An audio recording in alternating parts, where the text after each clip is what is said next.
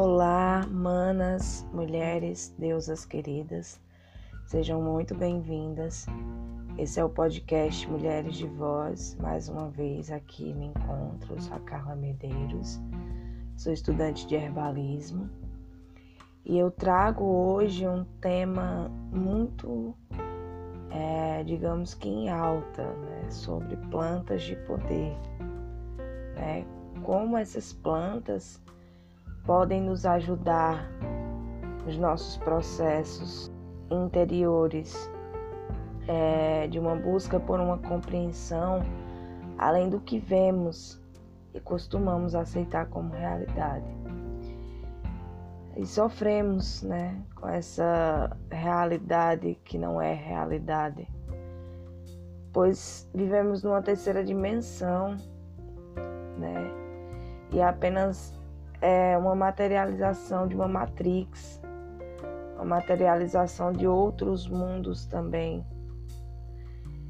que nos faz viver em plena ilusão. E aí, quando temos acesso à tecnologia que existe nessas plantas, é, descobrimos um mundo novo, é um mundo onde o véu da ilusão se rompe.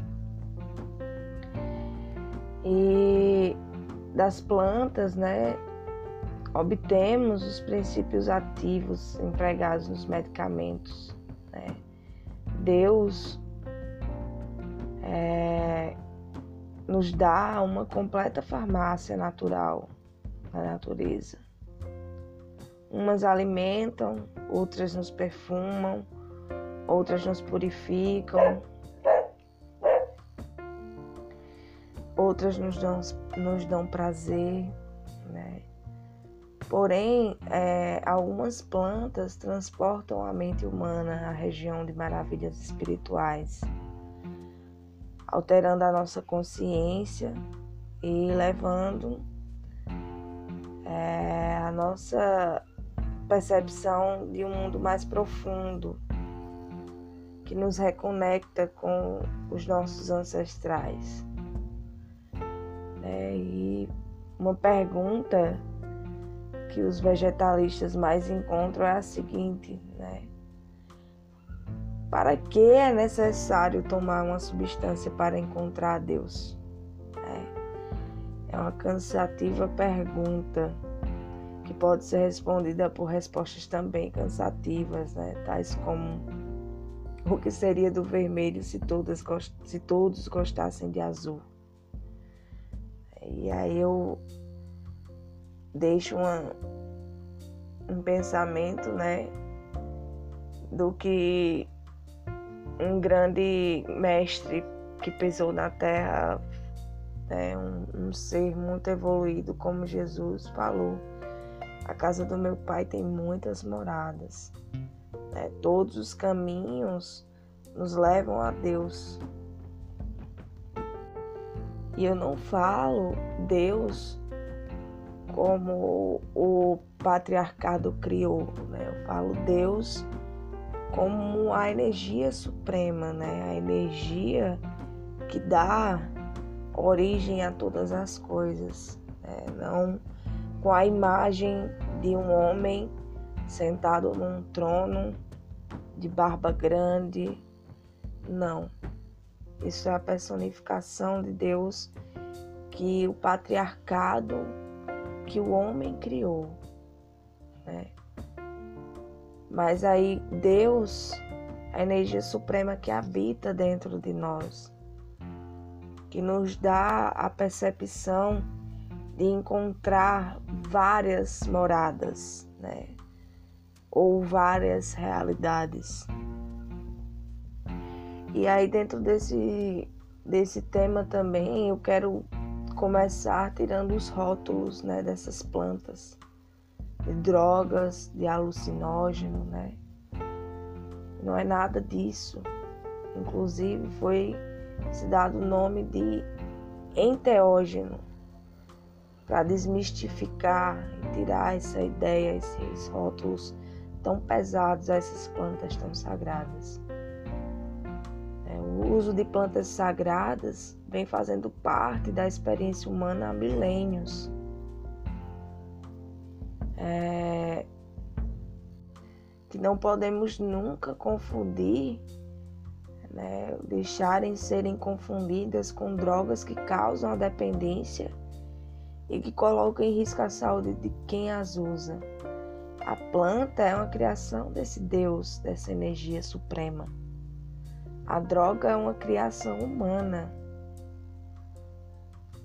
E as plantas de poder são ingeridas e devem ser ingeridas dentro de rituais né, que obedecem o preceito mágico religioso para proporcionar a cura, para proporcionar o autoconhecimento, a expansão da consciência, né? E aí é, ficaram muito evidentes com as obras de Castanheda, né? E abriu-se né, uma porta para a observação do uso das plantas de poder, né, para a expansão da consciência mas, mas há sinais de sua, sua utilização em escrituras sagradas. As plantas de poder já né, é, vêm sido utilizadas há muito tempo, assim como o xamanismo, por exemplo. O xamanismo ele, ele está voltando em evidência agora, porém Há relatos que o xamanismo, digamos que seria a primeira religião, não religião, mas a, as práticas que levavam ao encontro espiritual, aos encontros espirituais. Né?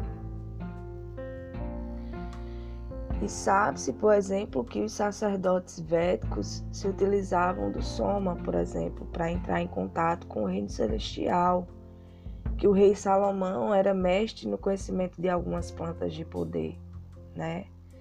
Os druidas tomavam uma poção que lhes conferia força e coragem, é, mas foi entre os primitivos, os indígenas, que se tem um relato mais preciso né, da, da utilização das plantas de poder. E aí, atualmente, essas plantas, como eu falei, né, elas ficaram conhecidas como enteógenas, né? Enteos, Deus dentro, né? São também reconhecidas como plantas mestres, plantas professoras, plantas de conhecimento. Né? E essas plantas sagradas, as plantas de poder, em suas diferentes espécies, participaram e participam de cerimônias e rituais em todos os continentes.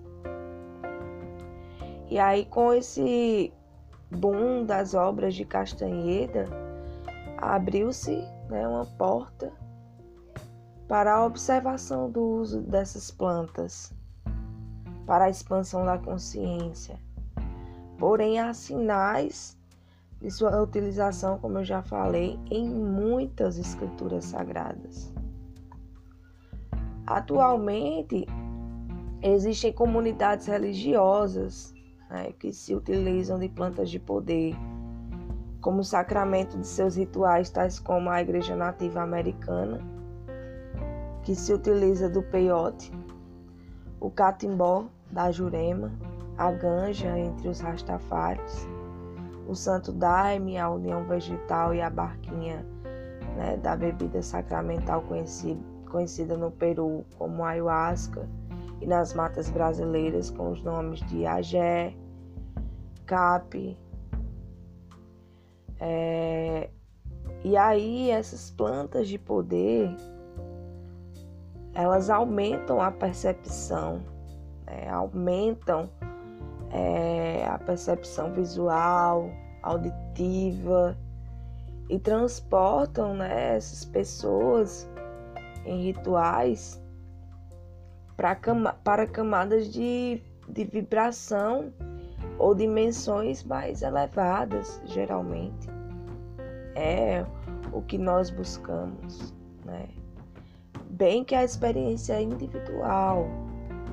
Né? Algumas pessoas é, têm visões, outros can canalizam mensagens, né? outras fazem regressões, recebem insights, né? recebem solução para problemas, né? aqueles problemas mais ocultos, fica mais claro e perceptível quais são as soluções daqueles problemas. Né? Às vezes percebem as causas de suas doenças, recebem cura. Algumas se conectam né, com arquétipos, a mitos e também né, é, voltada à questão psicológica, é, medos, traumas, né?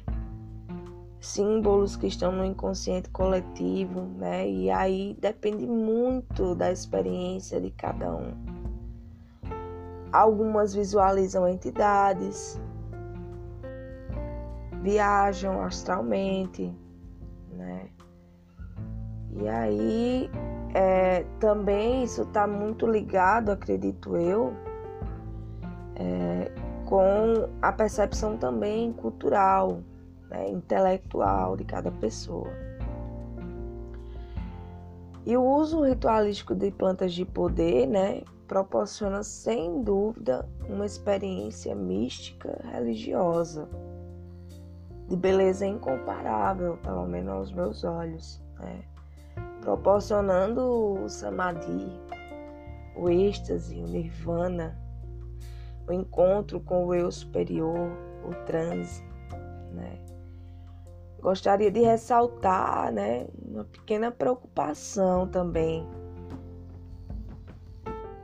Uma pequena preocupação que, que eu tenho né, com relação ao uso de cogumelos e plantas sagradas, que eu vou citar logo em breve algumas, é que essas plantas, primeiramente, devemos ter total respeito. Elas já eram utilizadas pelos nossos ancestrais, mas nós civilizados, né, que temos é, até um termo, me perdoem, um termo infeliz, porque não desmerece né, toda a cultura dos povos ancestrais, mas é, me perdoem mais uma vez, mas uma, a gente né, tem uma alimentação cheia de aditivos químicos, né, diferente deles, né, onde, por exemplo, esse mundo de refrigerantes, principalmente as colas, né, nosso organismo não é puro, é contaminado por corantes, conservantes, agrotóxicos. Né? Será que os nossos ancestrais suportavam melhor essas plantas? Né? Porque seus organismos eram mais puros e naturais. Né? É óbvio que se observarmos uma dieta, a experiência, né? torna-se mais plena.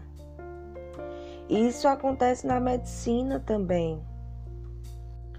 Nos pós-operatórios, médicos já vão recomendando uma certa dieta na recuperação de seus pacientes, né? Também na recuperação há dietas, porém cada organismo é um. Eu conheço casos de pessoas que comem carne antes de irem para um trabalho espiritual. Eu, particularmente, evito. Assim, né? Como se você briga, discute e aí fica externando raiva por alguém, sua experiência também muda. Depende muito do nosso campo energético. É, alguns trabalhos no Peru exige uma dieta de no mínimo sete dias. Outros antes de tomarem enteógenos, passam por verdadeiros é, verdadeiros expurgam, né? Passam por experiências de expurgar, de retirar as toxinas, né?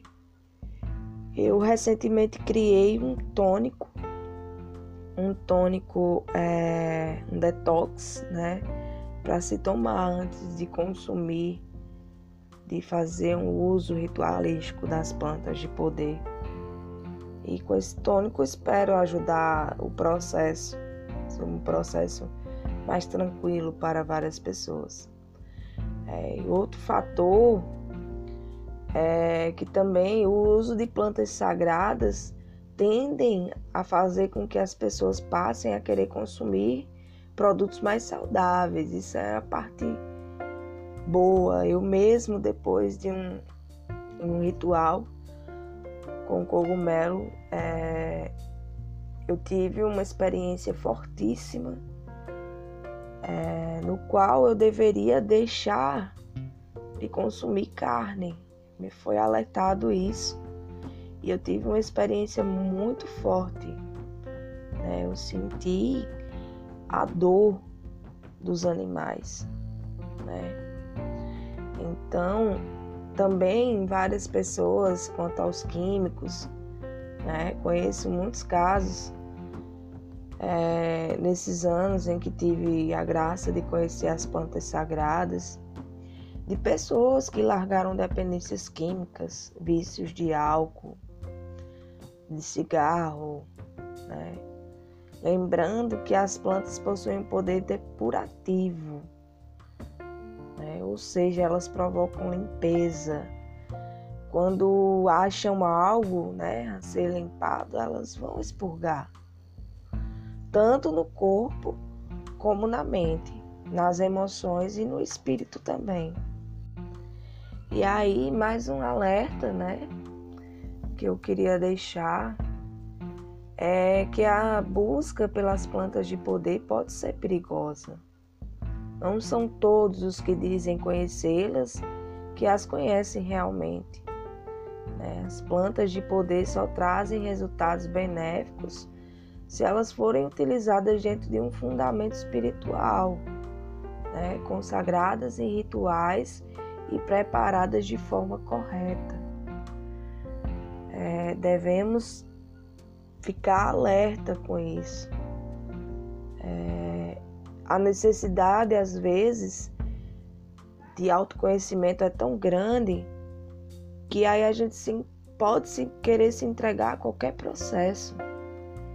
E devemos pensar no nosso bem-estar, né? Existem relatos de pessoas que enlouqueceram, de, de morte, inclusive, né? Então é uma coisa séria, é um campo onde devemos buscar total conhecimento de como se é preparado, qual uso ritualístico se inclui para podermos alcançar uma boa experiência, né? o verdadeiro autoconhecimento. E é isso. Né? E agora falarei um pouco sobre as principais plantas de poder. Eu queria começar a chacrona e o jagube. A chacrona e o jagube estão no topo da classificação, de igual modo, claro. Sua substância ativa é o DMT, o N-dimetiltriptamina, presente na chacrona e no jagube temos o imal, né? É, os inibidores da noamina oxidase, que neutraliza os bloqueios do estômago para a absorção do DMT. São plantas mestras, professoras, as mais poderosas do xamanismo. E aí, da junção, da preparação de ambas, nasce a bebida sagrada, né, conhecida como ayahuasca. As plantas são originárias da América do Sul e são encontradas em toda a região amazônica. É utilizada para a busca do autoconhecimento e cura por pajés, xamãs e curandeiros. Assim, e eu trouxe aqui, né, sobre as plantas de poder, já que eu falei tanto, né, em rituais mágicos, é, cultos mágicos nos outros podcasts, né, e sobre curanderia.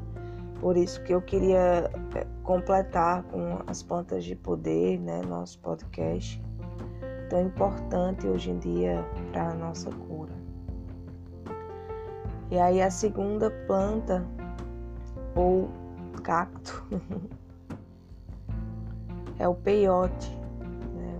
um cacto originário da América Central e é muito utilizado pelas tribos indígenas do México e dos Estados Unidos. A substância ativa encontrada é a mescalina. Essa planta também é utilizada em rituais de cura e nos remete a experiências visionárias. E é utilizada também pela Igreja Nativa Americana em seus cultos sagrados. Eu pretendo falar pouquinho de cada uma, tem umas que eu vou falar um pouco mais. O Achuma, ou São Pedro, é um cacto também originário da região dos Andes, Chile, Bolívia, Peru, Equador e Colônia, ou Colômbia, perdão. Sua substância ativa é a mescalina, né, a planta utilizada também para cura, experiências visionárias e adivinhatórias, né, onde o xamã é levado a ter a visão da cura do enfermo. O espírito da planta entra em contato com o xamã e ensina-o a expulsar a enfermidade. Né? Eu tive contato com a Tchuma, uma experiência qual estava passando por um processo realmente de enfermidade. Nesse caso, eu mesma fui levada a trabalhar com, com um ser que trabalha comigo é uma curandeira, e ela me indicou o que estava acontecendo no meu corpo físico, o que estava sendo relacionado, né, psicossomático, as coisas que eu tinha vivido que tinha levado àquela, aquele problema físico, aquela doença, e como eu deveria agir e procurar também o médico físico, né, o médico do, da nossa dimensão para ser tratada, assim.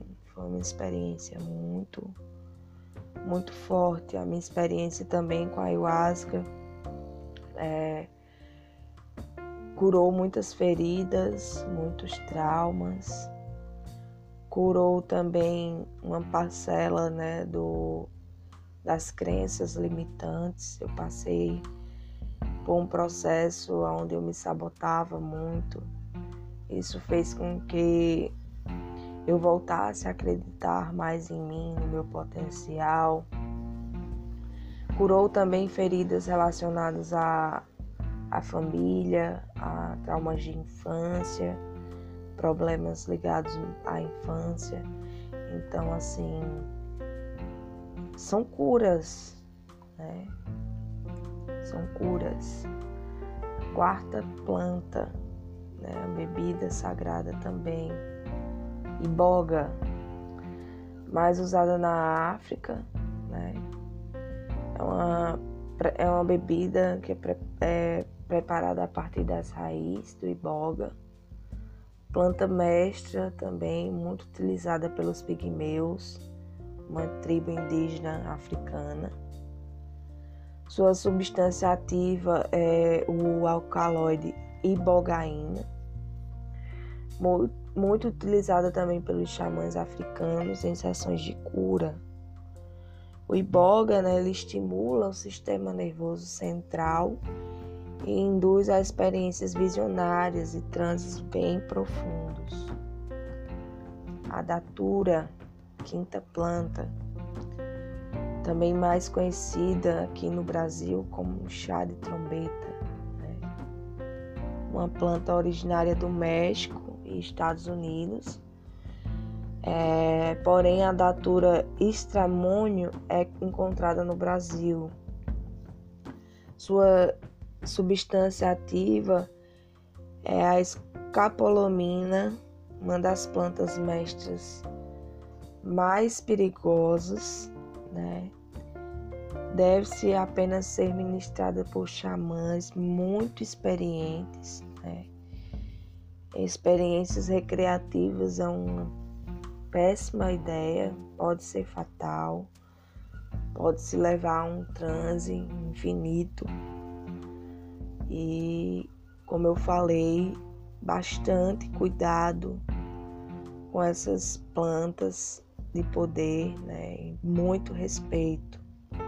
Jamais é, brincar com o poder dessas plantas de forma recreativa. Sexta planta, a jurema. Essa eu tenho muito apreço por ela também vivi experiências fantásticas. Né?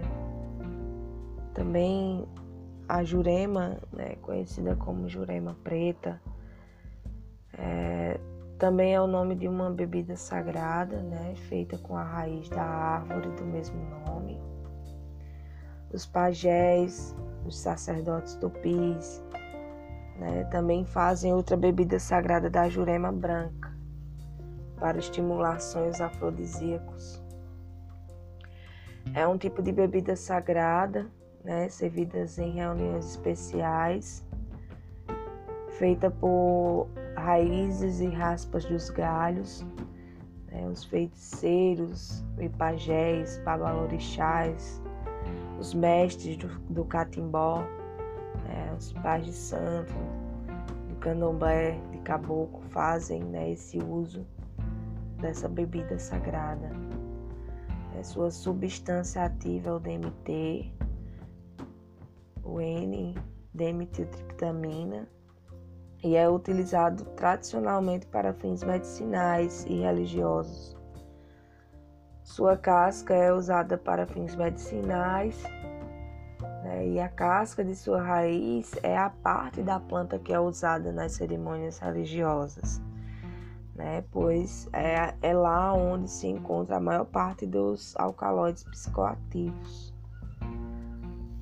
Também né, utilizado pela pagelança no Nordeste do Brasil, nos cultos né, da, da Jurema Sagrada.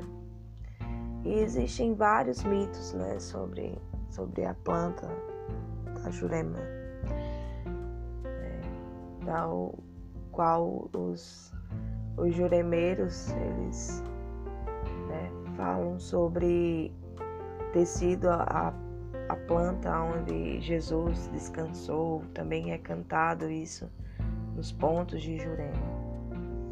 Entre outros mitos, isso fica mais para um próximo é, um próximo podcast. Podemos falar sobre alguns mitos relacionada a plantas.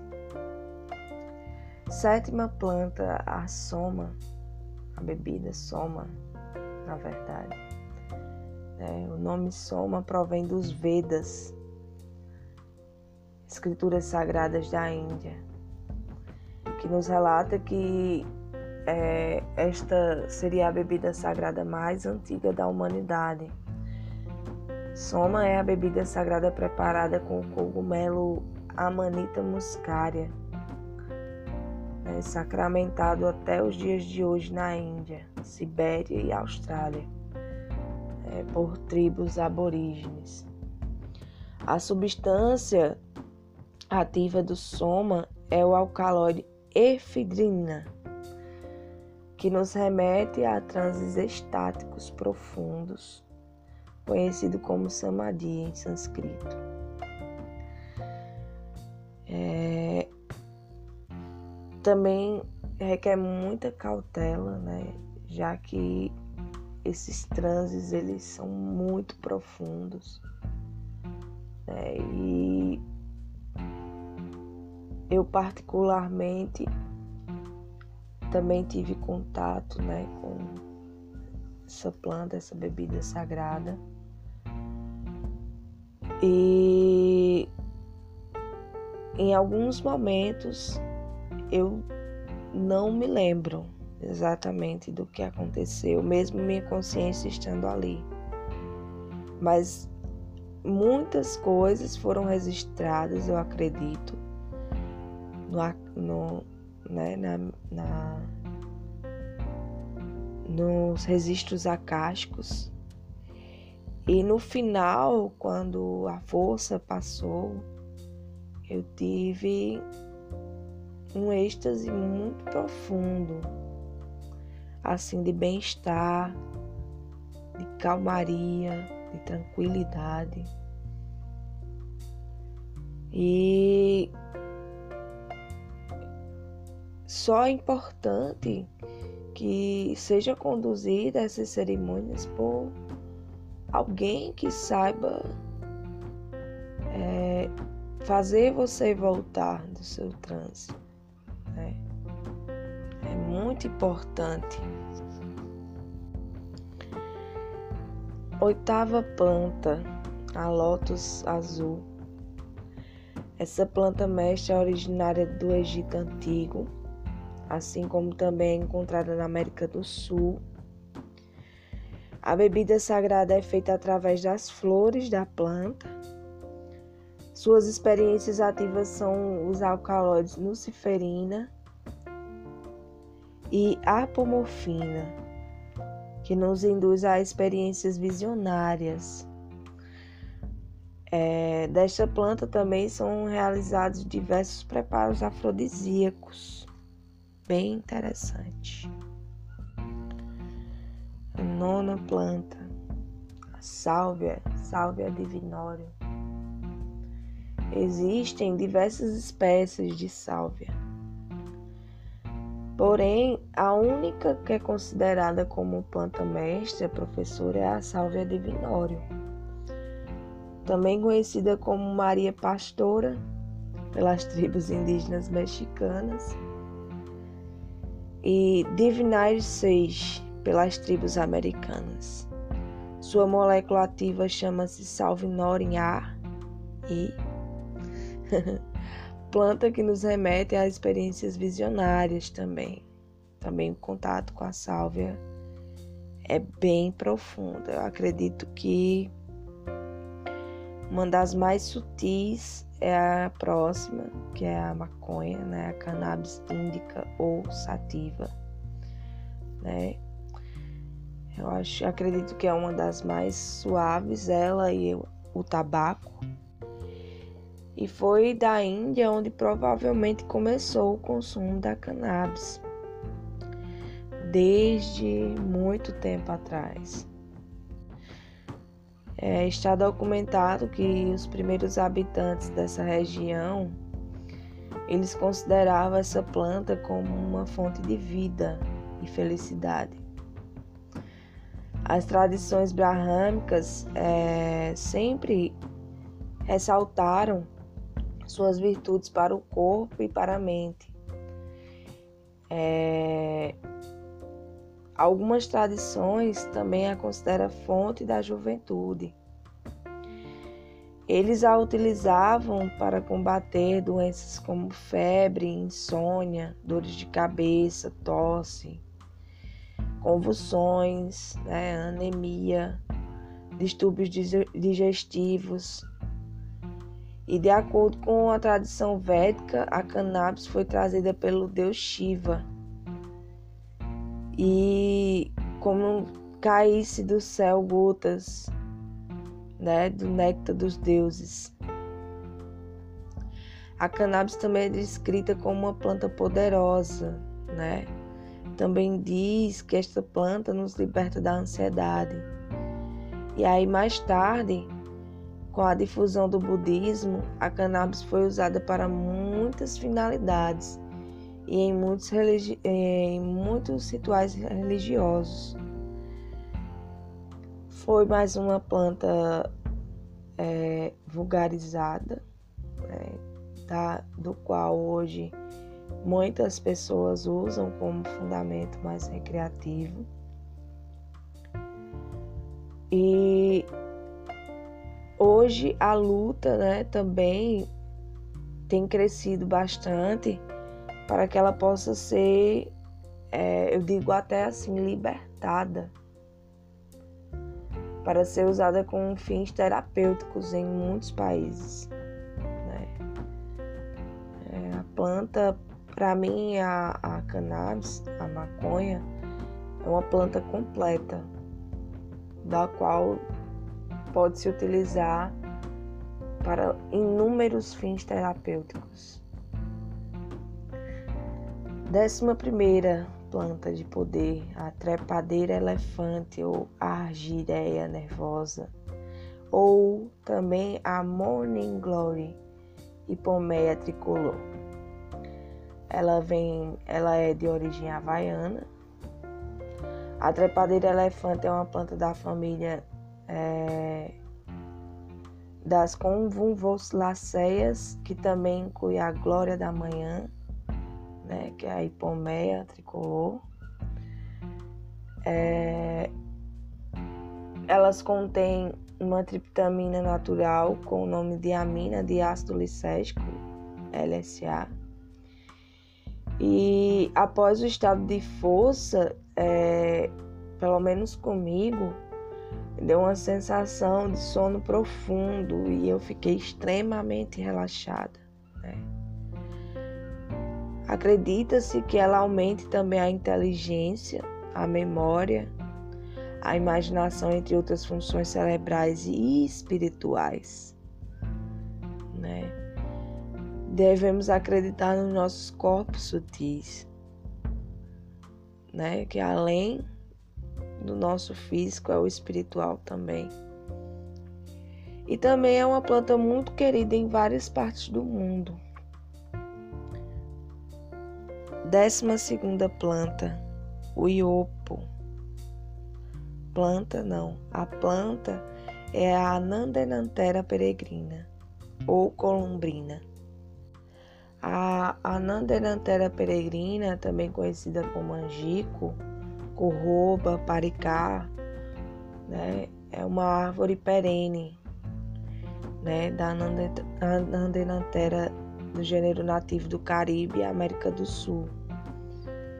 Essa planta ela é quase idêntica à, à colombrina, a espécie colombrina, que vulgarmente conhecida como cebil ou vilca.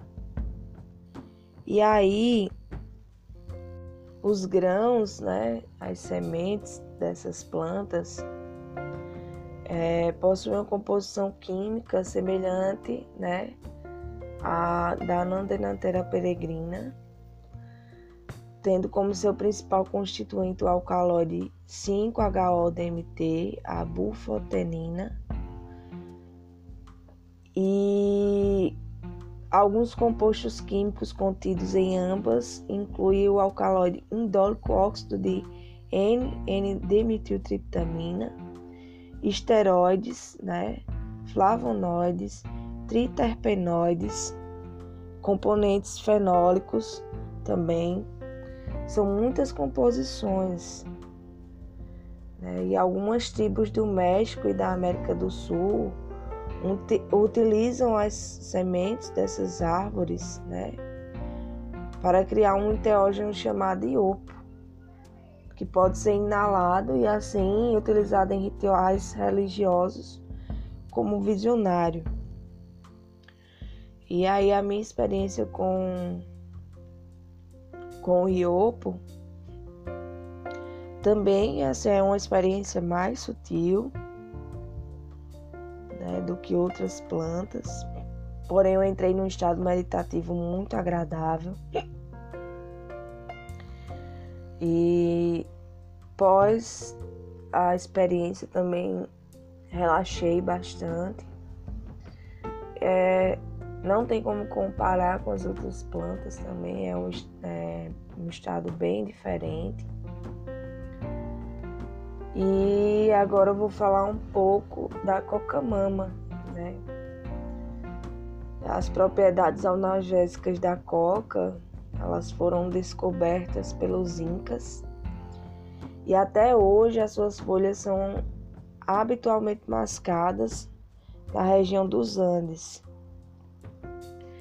Os efeitos do alcaloide cocaína, eles são bem estimulantes e revigorantes, né?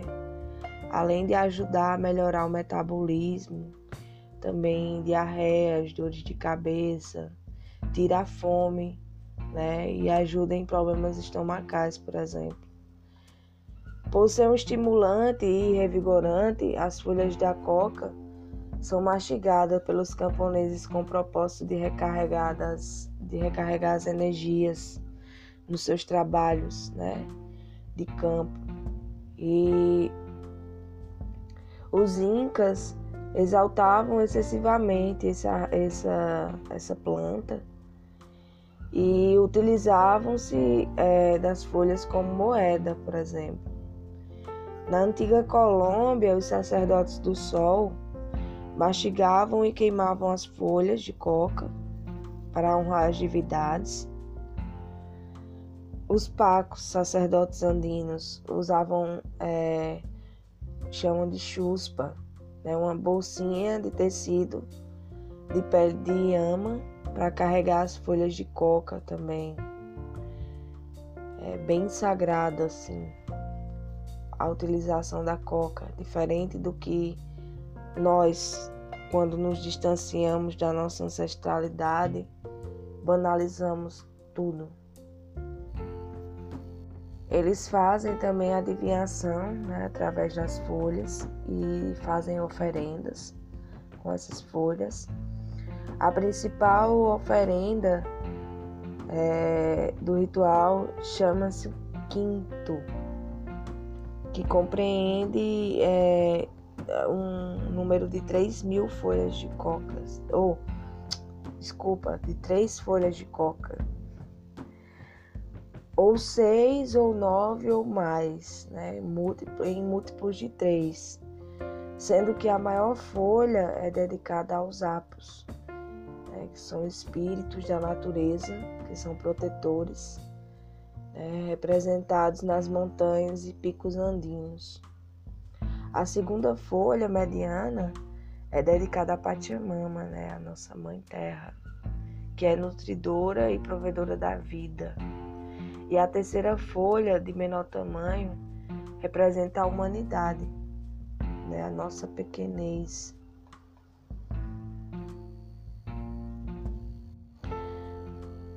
E aí a próxima é a sananga.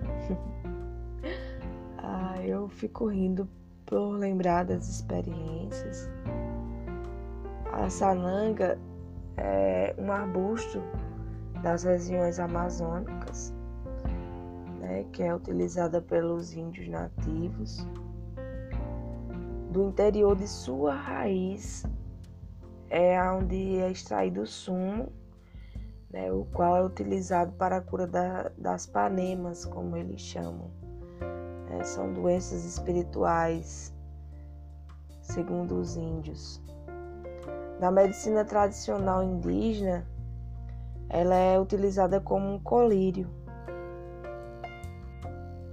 A sananga é, trabalha com duas vertentes energéticas de cura, a física e a espiritual.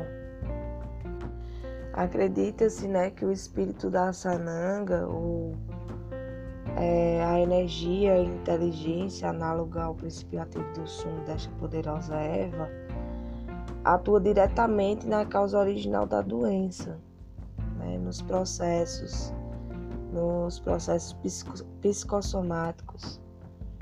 E aí as doenças psicossomáticas são de origem psíquicas mas ao se potencializarem se manifesta no corpo físico. E aí, como os olhos são as janelas da alma, onde tudo o que vemos e projetamos está lá guardado, inclusive nossa história kármica, então o espírito da Sananga faz uma verificação dos padrões energéticos em desequilíbrio e vai diluindo essas forças que se constituem nas, nas doenças, nas panemas. Né? O resultado, é, após a aplicação, é um equilíbrio da alma em sintonia com essa força da natureza, uma expansão de força visual espiritual. Da visão interior é, é diferente e claro também que melhora né, é, a fisiologia ocular. A sananga é indicada em casos de doença como glaucoma, como catarata, miopia, astigmatismo, hipermetropia, é, distrofias, né, alteração das cores, entre outras coisas. Há casos de pessoas que foram curadas de miopia com uma aplicação apenas uma, e houve melhora na percepção das cores imediatamente. A forma da aplicação é, é entre uma e três gotas em cada olho. Né? Quem aplica, o xamã que aplica, é, vai sentir a necessidade, né? E aí a pessoa sentirá uma forte vibração, né? Onde poderá ocorrer diversos graus de ardência nossa, a primeira vez, a minha primeira experiência, eu achei que aquilo nunca teria fim. E aí, dependendo de como, depende de como está a situação espiritual também da pessoa. E eu acredito que por ter ardido tanto em mim, eu acho que estava passando por um processo muito brusco mesmo. E aí, com o tempo, a pessoa vai né, se alinhando ali ao espírito da sananga e vai sentindo menos, arder menos. E aí, quando sua visão terá tido um ganho, né, mais proporcional à visão espiritual, o ardor vai se equilibrando e ele dura mais ou menos de três minutos, as cores se tornam mais nítidas, né, e há uma melhora significante nisso tudo. A salanga também é conhecida como o exorcismo em gotas da floresta. Né? Muito forte.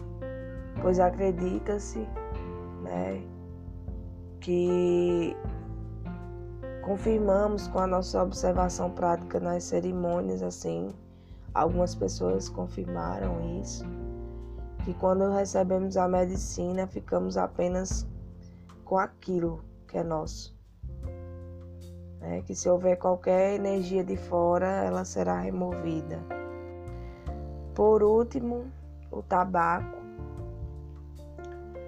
É uma planta considerada como planta de poder também dentro do xamanismo e em algumas tradições, né? Alguns arqueólogos e historiadores acreditam que o tabaco começou é, a ser cultivado no continente americano. É, foi se tornando uma planta sagrada, é, principalmente para os povos né, pré-colombianos. É, primeiro ato de fumar o tabaco né, foi registrado é, num vaso de cerâmica maia no século X.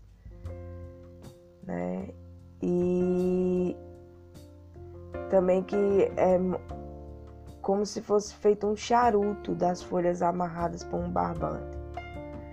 O tabaco é uma planta híbrida, né, criada originalmente nas regiões dos Andes, da América Central e da América do Sul. E no mundo nativo americano, o tabaco é consagrado de várias formas, né?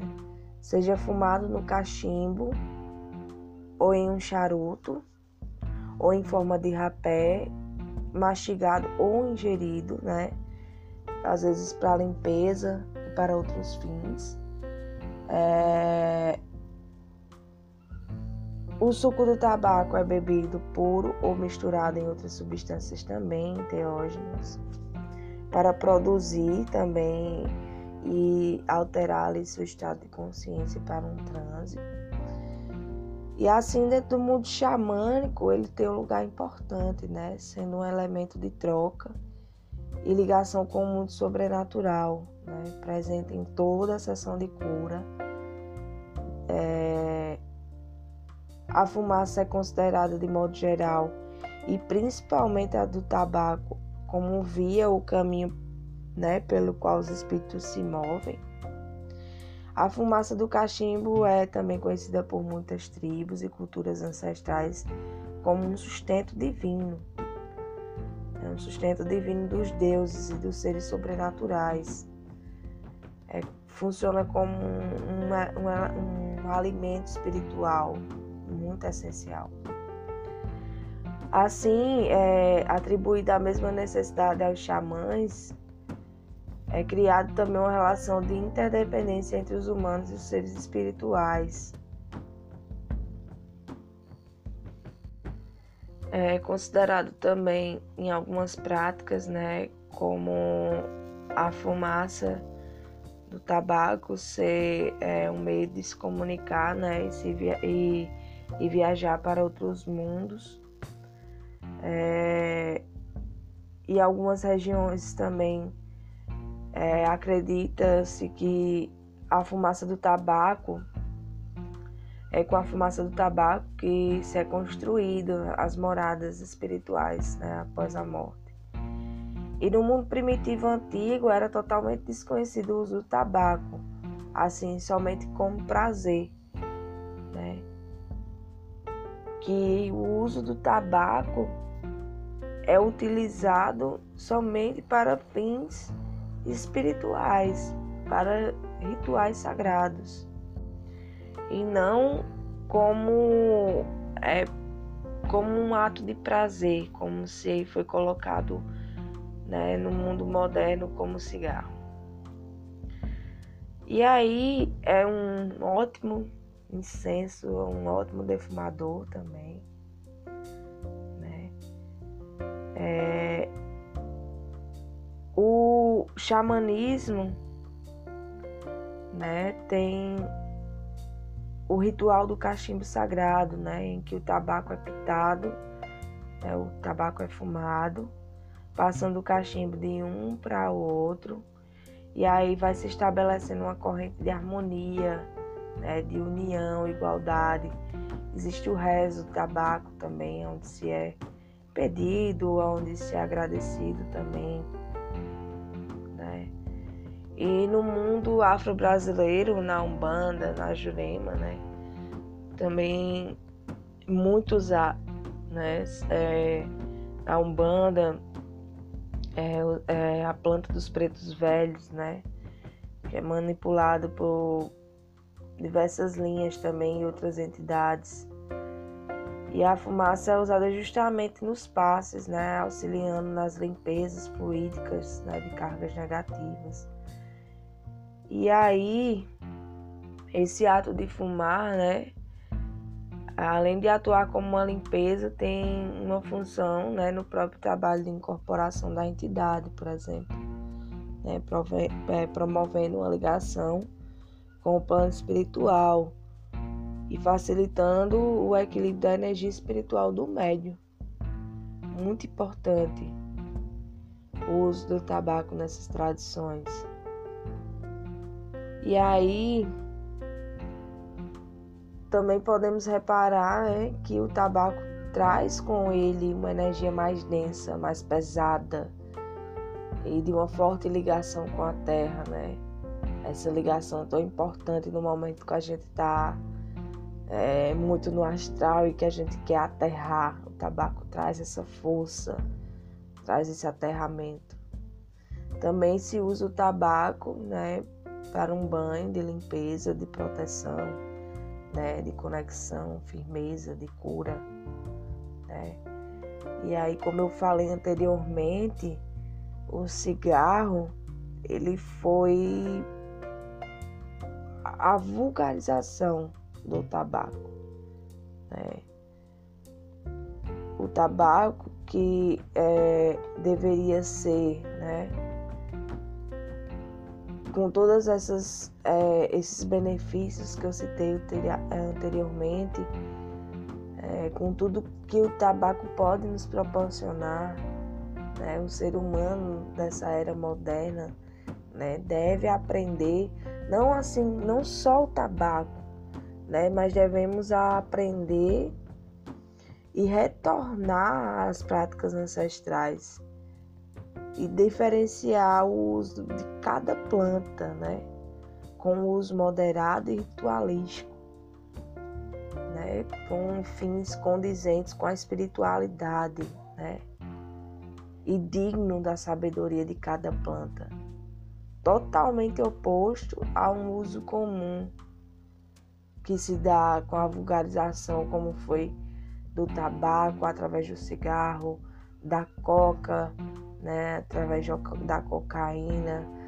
Hoje vejo é, muita utilização recreativa é, do, da datura, né, da, dos cogumelos.